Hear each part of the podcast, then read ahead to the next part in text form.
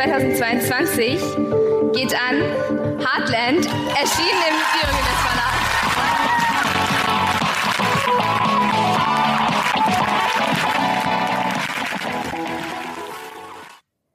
Damit hätte bei uns tatsächlich erstmal keiner gerechnet, als wir das Buch nominiert haben. Falls ihr euch jetzt fragt, wer wir sind, ich bin Elena, ich bin 16 Jahre alt. Ich bin Clara und ich bin 17 Jahre alt. Und ich bin Anna, ich bin auch 17. Wir alle drei sind im SAS Lesezeichenclub der St. Angela Schule in Königstein und der war bis zum letzten Jahr Teil der Jugendjury des Deutschen Jugendliteraturpreises in diesem Rahmen haben wir Heartland zu unserem Favoriten erklärt. Ja, weil wir es einfach alle für so ein großartiges Buch halten, haben wir beschlossen, wir wollen unsere Begeisterung ein bisschen teilen und weitergeben und wollen deshalb heute über Heartland von Benedikt Wells reden.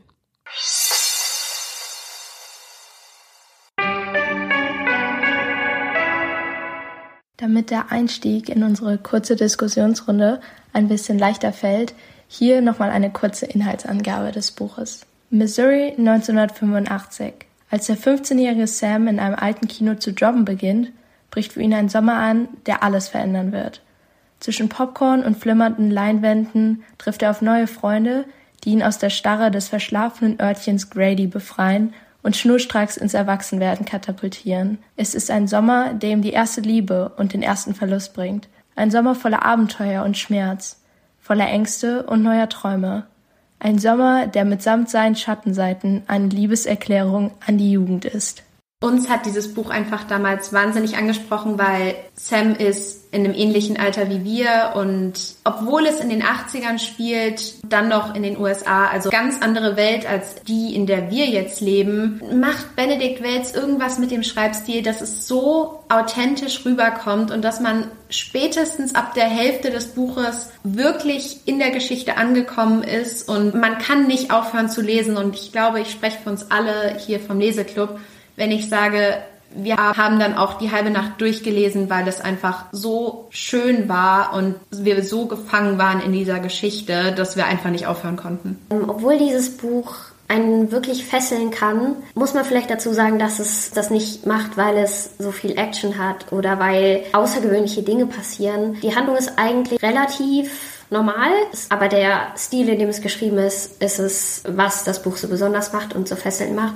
Es ist einfach handwerklich unglaublich gut gemacht und man kann sich unglaublich gut in diese Welt hineinfühlen. Also wenn das was für euch ist, dann lest dieses Buch, definitiv. Die Verkaufszahlen entsprechen eigentlich unserer sehr positiven Meinung, denn als Heartland 2021 erschien, landete es direkt auf Platz 1 der Bestsellerliste. Ähm, eine Besonderheit äh, dieses Buches ist, dass Benedict Wells sich dafür entschied, das Buch zuerst als gebundenes Buch zu veröffentlichen und nicht als E-Book, sodass er die Buchhandlung in Zeiten von Corona eben unterstützen konnte, was schon viel über den Charakter des 39-jährigen Autors aussagt. Er ist in München geboren, hat aber auch die Schweizer Staatsbürgerschaft. Nach seinem Abi machte er kein Studium, sondern äh, entschied sich direkt Schriftsteller zu werden und seinen Lebensunterhalt verdiente er durch Nebenjobs. Er lebte lange Zeit in Barcelona, jetzt lebt er in Zürich und sein Debütroman war Becks letzter Sommer, der 2008 erschien und 2015 sogar verfilmt wurde. Sein bekanntester Roman ist Vom Ende der Einsamkeit, der in 38 Sprachen veröffentlicht wurde und die Liebe für diese Bücher zeigt sich auch in den Preisen, die Benedikt Wells gewonnen hatte, denn er gewann nicht nur den Deutschen Jugendliteraturpreis für Heartland, sondern auch den European Union Prize for Literature unter anderem.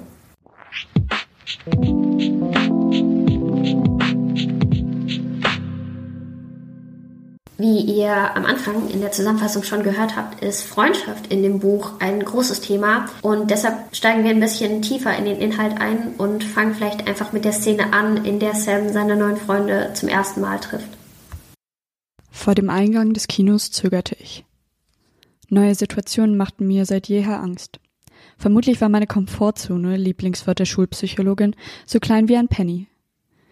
Ich übte mich lässig vorzustellen, und murmelte immer wieder wie ein Verrückter vor mich hin. Hi, ich bin Sam. Hey, Sam mein Name. Mit einem mulmigen Gefühl öffnete ich die Glastür. Drin war es kühl.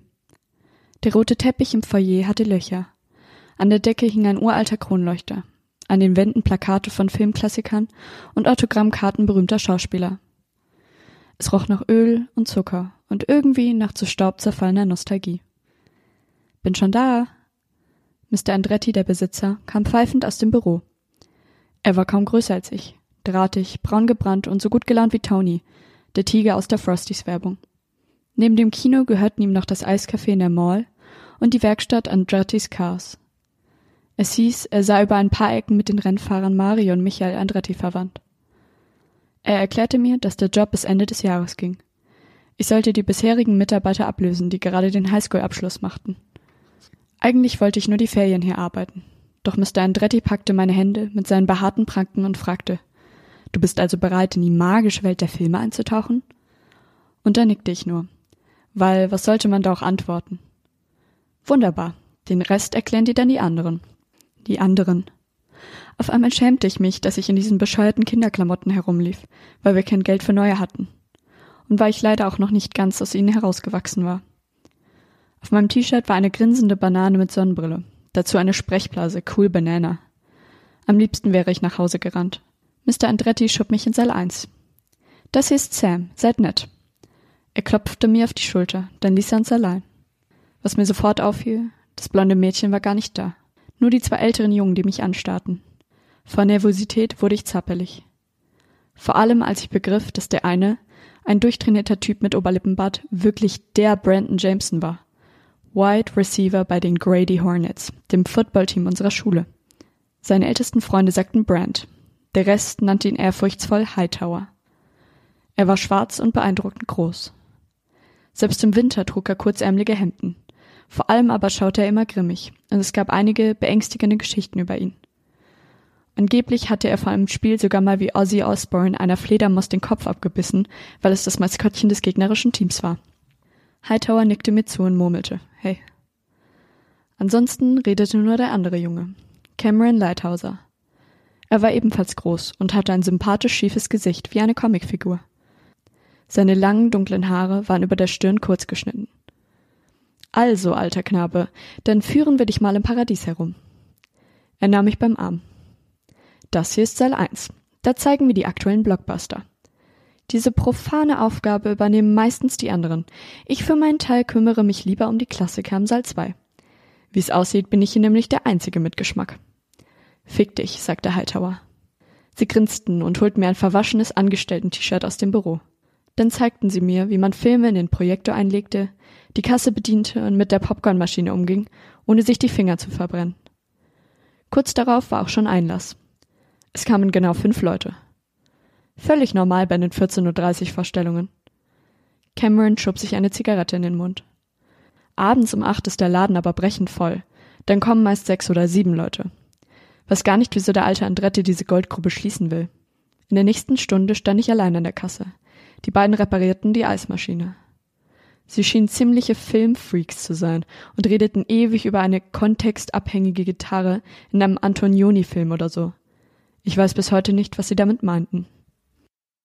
Diese Szene ist eigentlich charakteristisch das Wichtigste für die komplette Geschichte, weil einmal wird das Kino zu seinem zweiten Zuhause. Hier trifft er wirklich auf seine Freunde und dieses Kino ist eigentlich der Ort, um den sich alles in dieser Geschichte drehen wird und in dem er auch viele positive, aber auch teilweise negative Momente erlebt. Und in diesem Kino trifft Sam nicht nur seine ersten wirklichen Freunde, sondern auch seine allererste große Liebe, Kirsty Andretti. In der Mittagspause saß ich auf den Stufen vor dem Kino ich hatte ein Mixtape meiner Schwester im Walkman, eine krude Mischung aus Patti Smith, Punk und heimlich gehörten Balladen von OMD und aß ein Softeis, als das blonde Friedhofmädchen auf Rollschuhen die Straße entlang gefahren kam. Sie trug Sonnenbrille und kam an einer unebenen Stelle fast ins Stolpern, bremste jedoch vor dem Eingang gekonnt ab und sagte etwas. Zu mir. Ich setzte die Kopfhörer ab. Was? Sie grinste. Ich sagte, hat mein Dad also endlich ein neues Opfer gefunden? Bisher hatte ich immer gedacht, Zahnspangen wären etwas Schlimmes, aber ihre mochte ich wirklich sofort.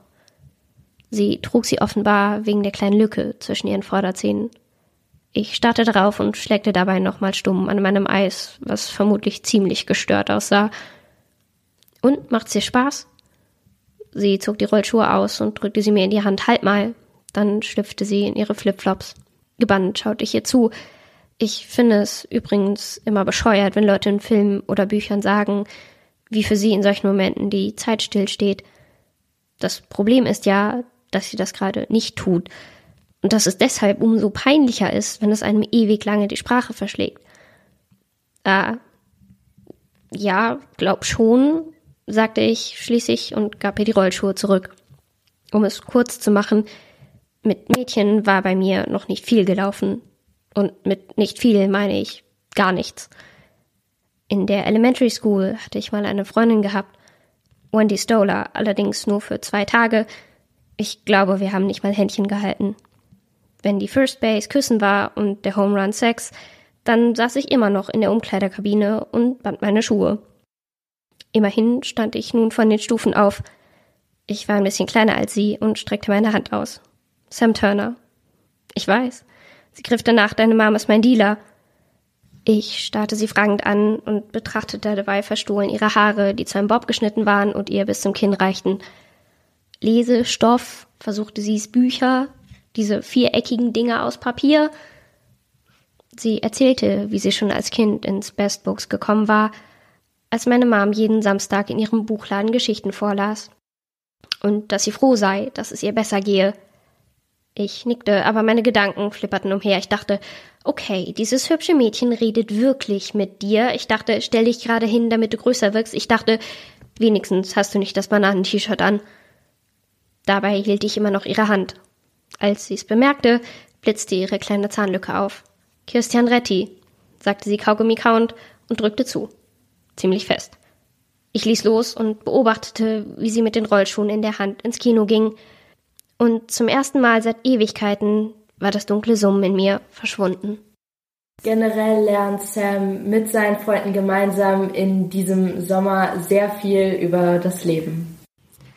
Auf dem Rückweg erzählte Kirsty, wie die Party später noch ausgeartet war. Einer von Hightowers Kumpels hätte sich im Rausch ausgezogen und meine McEnroe-Perücke vor die Genitalien gehalten. In dieser Aufmachung hätte er dann auf dem Dach gestanden und Leute auf der Straße beleidigt, bis jemand die Polizei rief. Wieso hat Cameron mir nichts davon erzählt? Er und Brent waren da schon nicht mehr dabei. Sie sind irgendwann wie ein altes Ehepaar aneinander geschmiegt im Bruce-Mobil eingeschlafen. Am Ende habe also nur ich die Quittung der Nacht bekommen. Die Quittung der Nacht? Alles muss man dir erklären. Kirsty seufzte gespielt. Also gut. Ich weiß von meinem Dad, dass viele Erwachsene nach einem Essen im Restaurant darum feilschen, wer von ihnen die Quittung kriegt, da man die oft von der Steuer absetzen kann. Fast immer kriegt sie der, der am meisten fürs Essen bezahlt hat. Und das gleiche gibt's auch bei der Nacht. Der, der am längsten durchhält, kriegt die Quittung. Brent und Cameron waren bis vier Uhr morgens dabei. Sie haben getanzt und gefeiert und bis dahin alles mitgemacht. Aber schon um halb fünf waren sie völlig vergessen, weil einfach so viel Neues passiert ist, seit sie weg waren. Sie glauben vielleicht, es wäre ihre Nacht gewesen, doch die Quittung gehört denen, die bis zum Ende durchgehalten haben.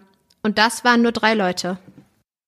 Vielleicht könnte man fast sagen, diese Quittung der Nacht findet man irgendwo auch im echten Leben, weil wir auch vielleicht mit Corona, aber auch ohne, ähm, bestimmt alle das Gefühl kennen, dass sich die Ereignisse überschlagen und dass am Ende fast schon wieder vergessen ist, was in diesem Prozess alles passiert ist und dass in so kurzer Zeit während dieser Nacht immer so viel Neues passiert. Auf jeden Fall habe ich das sehr gefühlt über meine eigene Zeit so, gerade als Jugendliche. Ähm, so sehr wir all die Beziehungen und Freundschaften in diesem Buch lieben, sie sind auch deshalb irgendwie so echt, weil sie, wie im Leben auch, ziemlich ambivalent sind und ein Beispiel dafür ist diese Szene. Wir gingen das letzte Stück zu Fuß. Keiner sprach ein Wort. Kirsty führte unsere Gruppe an und lief direkt vor mir. Dann waren wir da. Vor uns die Bank, dahinter die Selbstmordklippe. Ich schaute zu Kirsty und sie nickte.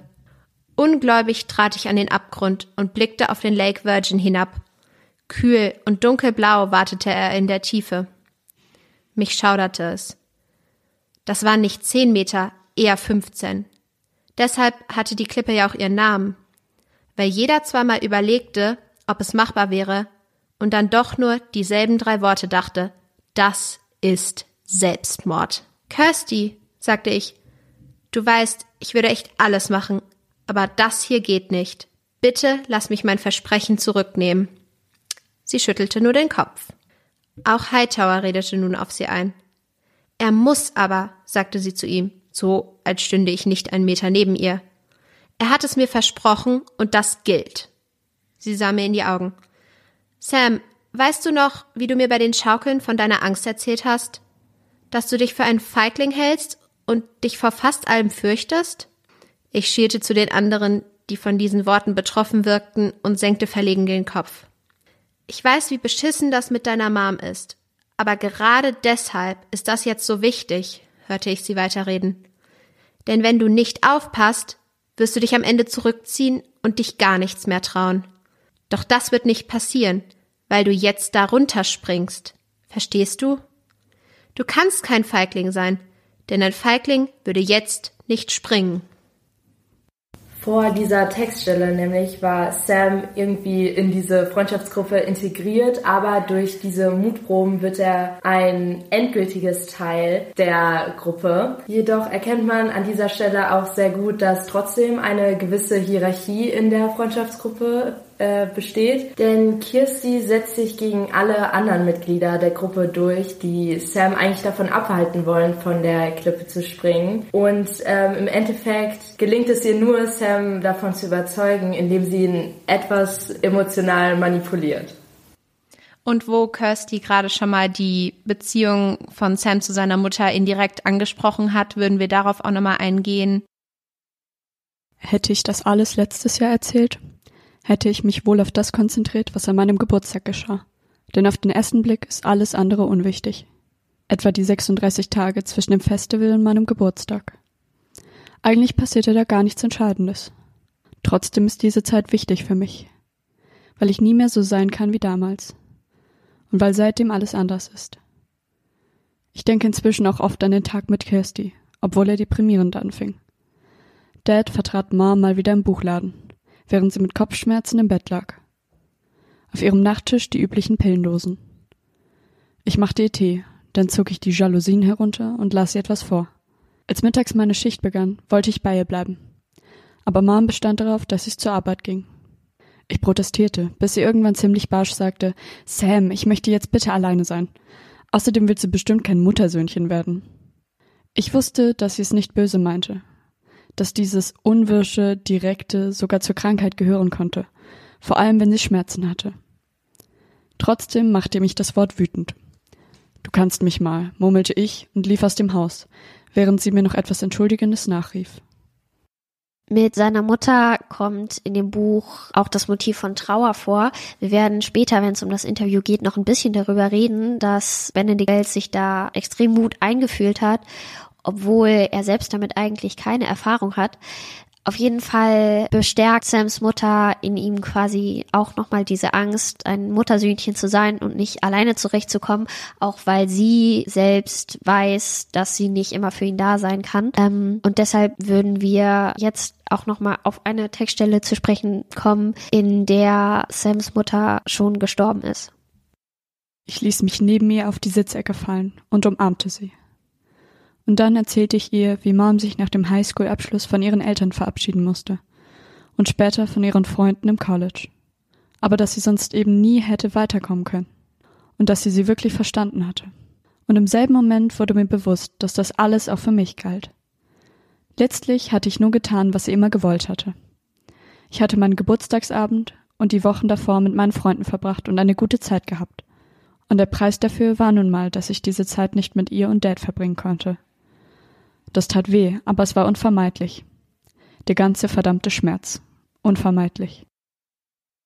Hier wird ja auch dann ganz krass der Kontrast deutlich, dass eigentlich Sams Mutter ihm am Anfang noch wegschickt, weil sie vermutlich auch noch die Hoffnung hat, es zu schaffen und dass sie halt auch den Wunsch hat, dass er ein ganz normales Leben führt. Aber jetzt Sam unglaublich traurig ist, weil er halt die Zeit mit ihr nicht so verbringen konnte und ja auch mit seiner Schwester darüber redet, die ja schon aus Grady weggegangen ist und kaum noch Kontakt zur Familie hatte und wie die beiden eben in Erinnerungen schwelgen. Und ich persönlich finde, dass Benedikt Welz das super realistisch alles darstellt und ähm, es geht einem insgesamt einfach super nahe wenn wir hier schon wieder beim Autor sind. Wir haben jetzt schon so viel über ihn geredet, aber vielleicht lassen wir ihn einfach noch ein bisschen selbst zu Wort kommen.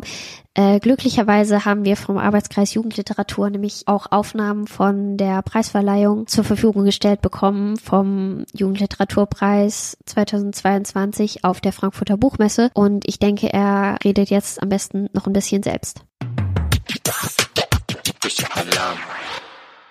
Dabei ist dieses Buch ja überhaupt niemals angelegt gewesen als ein Jugendbuch, oder? Also es ist eine Coming-of-Age-Geschichte, ganz klar, aber für gar nicht für äh, so eine Kinder- und Jugendliteratur spannend. Nein, ich oder? würde nie eine Grenze ziehen. Also ich finde wirklich. Ähm,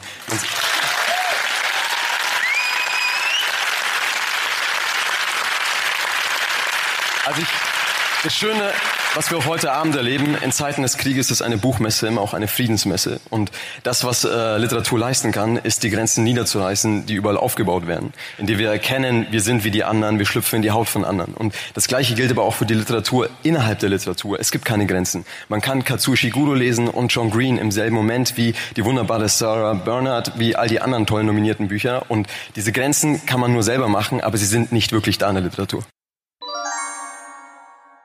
Trotzdem erreichen Sie damit ja die Jugendjury von 2022. Haben Sie irgendeine Erklärung dafür, warum jetzt die sich gerade für die 80er interessieren?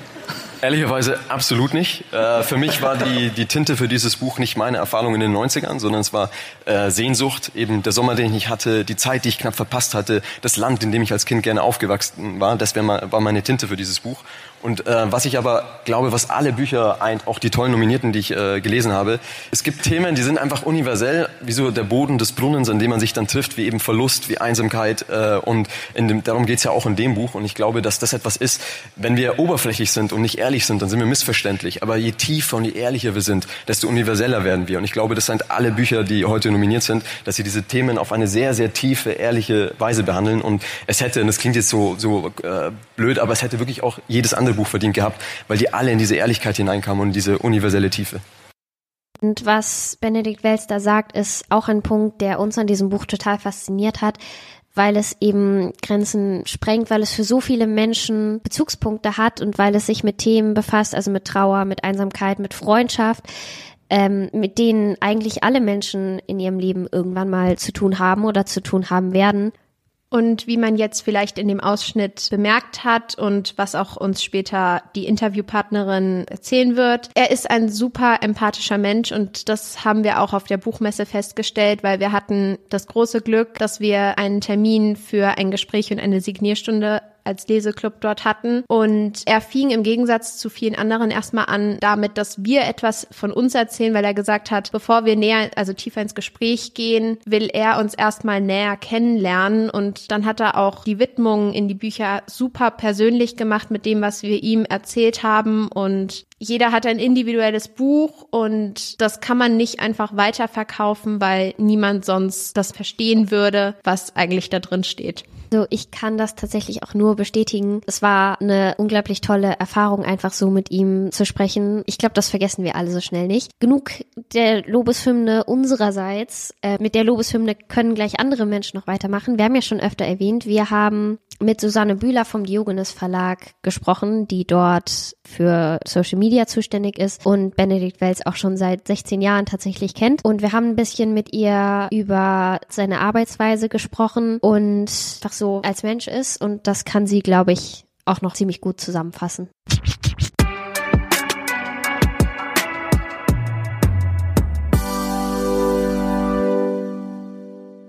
Ja, dann vielleicht so zum Einstieg. Inwieweit haben Sie denn mit äh, Benedikt Wells zusammengearbeitet und ja, da so den Kontakt während des Schreibprozesses von Heartland gehalten?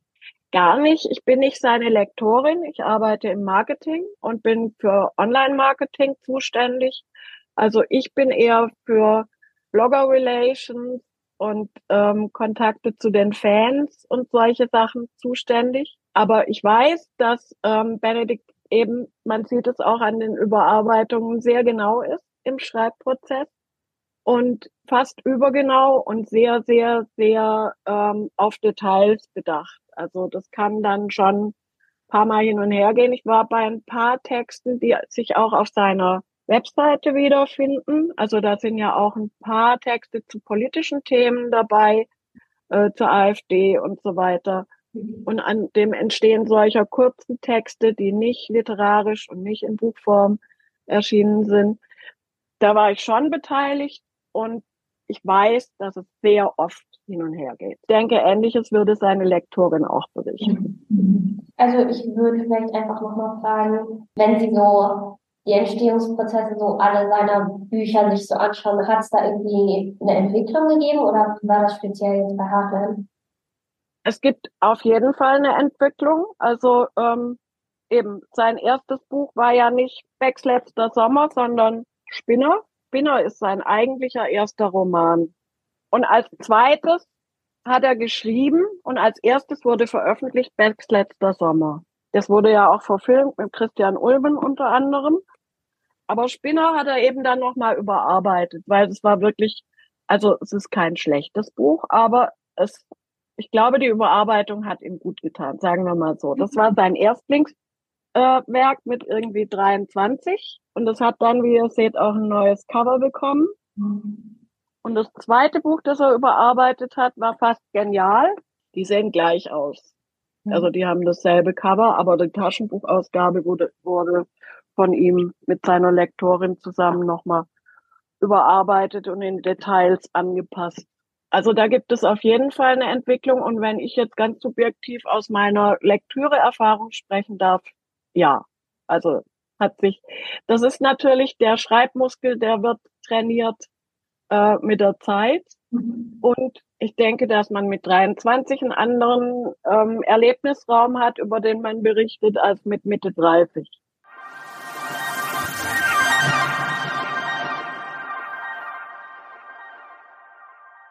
Wir haben auch gemerkt, dass ihn das anscheinend auch ja wirklich glücklich gemacht hat und dass, dass er sich da total gefreut hat, dass anscheinend so die Botschaft, die er senden wollte, Resonanz findet, auch bei jungen Menschen und dass, dass er da irgendwie bis zu einem gewissen ins Schwarze getroffen hat. Ja, das zeichnet ihn aus, dass er Fluch und Segen zugleich, gleich, glaube ich, ähm, dass er sehr nah dran ist immer an allem. Also auch wenn er, wenn er Signierschlangen hat, die gehen ja zum Teil, also er signiert einfach, bis niemand mehr da ist. Und das ist eben Fluch und Segen zugleich deshalb, weil er natürlich sich selbst damit überhaupt nicht schont. Also da geht's manchmal bis nachts um zwei und der Veranstalter würde gerne seine Räumlichkeiten abschließen. Unsere Pressedamen fallen schier vom Stängel, weil sie ins Bett wollen. Und ähm, Benedikt steht da und hat nicht nur Eselsgeduld, sondern ich glaube wirklich eine Leidenschaft, in Kontakt mit seinen LeserInnen zu sein. Und ich finde es auch authentisch, ich weiß nicht, wie es euch ging, dass es nicht die Frage nach Marketing ist. Frage Null. Ich, ne? Null. Genau. Ich arbeite im Marketing, ich kenne alle Tricks oder viele. Nein, nein, es ist, es ist wirklich eins zu eins. Er ist so, wie er sich in diesen Signierschlangen präsentiert, auch wenn wir spazieren gehen oder irgendwas besprechen oder da ist, da ist kein Bruch. Mhm. Aber das macht natürlich auch nicht angreifbar, aber das, das erschöpft auch. Und deswegen hat er sich auch dann, das war so ein längerer Spaziergang aus seiner, ähm, von seiner Facebook-Seite zurückgezogen. Also es gibt tatsächlich auf unserem Blog Lesetipps von Benedikt, seine 15 Diogenes Lieblingsbücher. Mhm. Und auf seiner Webseite publiziert er ja nach und nach äh, weiterhin Sachen. Also von Facebook hat er sich zurückgezogen, weil, was ich vorher erklärt habe, er natürlich auf alle Fragen, die auf Facebook kamen, sehr ausführlich geantwortet hat und zum Teil auch Nächte durchgeschrieben hat an dieser Facebook-Seite und irgendwann sagte, ich kann das alles nicht mehr leisten. Ich muss jetzt mal, ich muss mich zurückziehen. Und drum publiziert er eben jetzt auf seiner eigenen Webseite.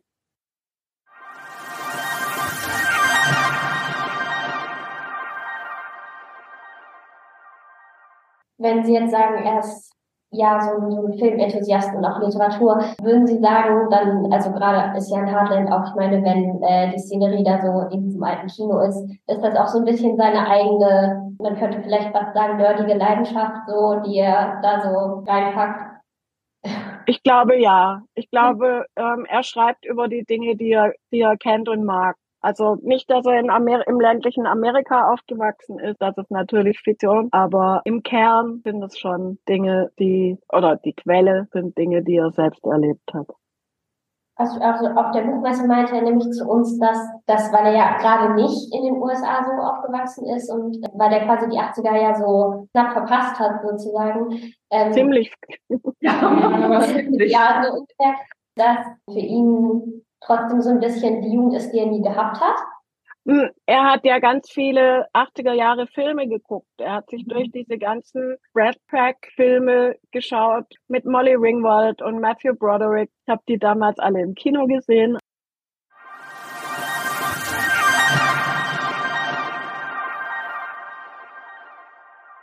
Aber bei Heartland war es einfach klar. Und es war auch klar, Benedikt hat äh, ja sieben Jahre lang dran geschrieben und wenn ich ihn gefragt habe, was das ist, dann hat er immer John Green als Beispiel gebracht. Er, er hat es schon eigentlich zumindest auch für Jugendliche geschrieben. Also das war schon der Hinterkopfgedanke.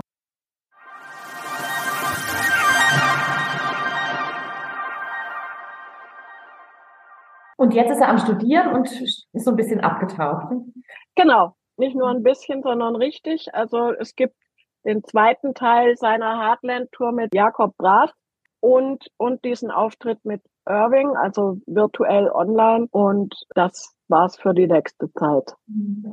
Aber man muss sich auch vorstellen, ich meine, er hat nach dem Abitur beschlossen, Schriftsteller zu werden und sich dann da äh, in diese also im Spinner kann man es ziemlich gut nachlesen, wie er da in Berlin gehaust hat und mit Jobs über Wasser gehalten. Und ja, dann ist, war er ja auch noch eine Zeit lang in Barcelona und Kaffee gejobbt, glaube ich, oder in einer Kneipe. Als dass er jetzt das Bedürfnis hat, mal für sich zu sein und aus dem Rampenlicht herauszutreten und ein normales Leben zu führen, das kann ich sehr gut nachvollziehen. Ja, er wird ja auch noch sowas wie ein Privatleben haben. Das sei ihm ja auch gegönnt. Genau.